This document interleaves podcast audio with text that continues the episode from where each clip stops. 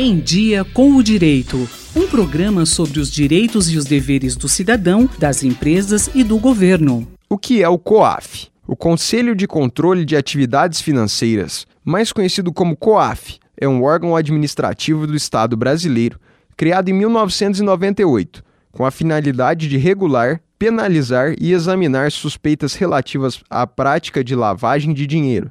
Tradicionalmente vinculado ao Ministério da Fazenda, atual Ministério da Economia, o COAF expandiu seus objetivos, tratando de ser um órgão de inteligência financeira, busca a proteção de setores econômicos e combate, para além da lavagem de dinheiro, o financiamento ao terrorismo. Recentemente, o governo transferiu, por meio da medida provisória 870, o controle do órgão ao Ministério da Justiça. No entanto, pouco tempo depois, o Congresso Nacional, em votação, deliberou pela volta do COAF à esfera de controle do Ministério da Economia.